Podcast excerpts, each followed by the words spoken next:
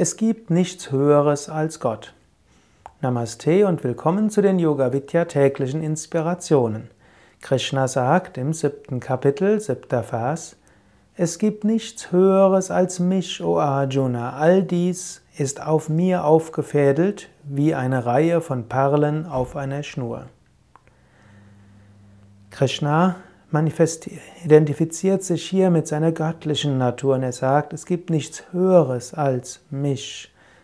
So sagt es auch Jesus, so sagt es auch Gott in jeder Schrift. Er sagt, es gibt nichts Höheres als Gott. Oder im, Islam heißt es, es gibt keinen Gott außer Gott.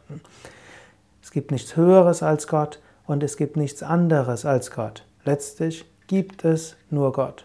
Und alles andere ist wie Perlen einer Schnur oder eine Perlen, einer Perlenkette. Wir sagen, was ist der Unterschied zwischen den Perlen und einer Perlenkette? Die Perlen sind Teil der Perlenkette und sie sind aufgereiht auf einer Schnur. So sind wir Teil der Natur Gottes. Wir sind aufgereiht auf Gott. Gott ist in uns und wir sind letztlich ein Ausdrucksform Gottes.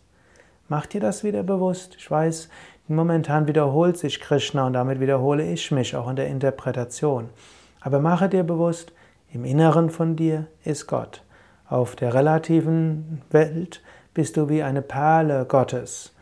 Gott wirkt durch dich, du bist letztlich Teil Gottes.